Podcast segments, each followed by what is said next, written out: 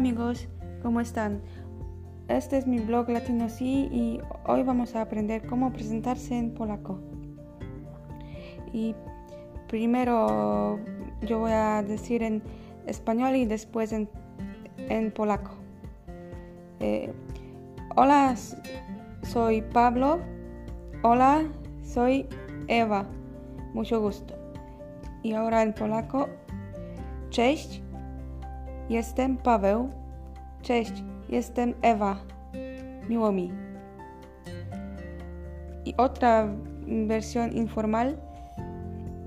Hola, me llamo Beata. ¿Y tú?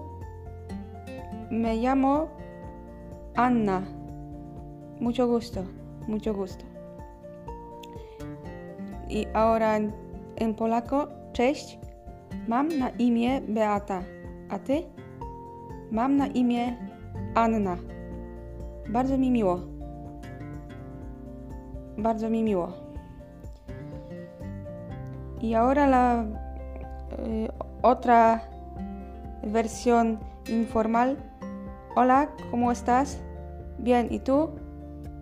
Muy bien, gracias. Y ahora en polaco. Cześć, jak się masz? Dobrze, a ty? Bardzo dobrze, dziękuję. Y ahora la versión mm, formal y, y primero en español. Buenas noches, buenas noches.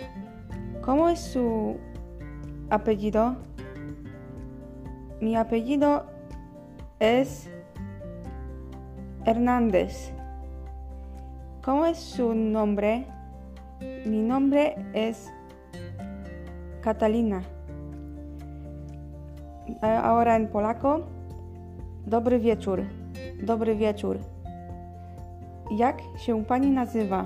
Nazywam się Hernandez. Jak ma pani na imię?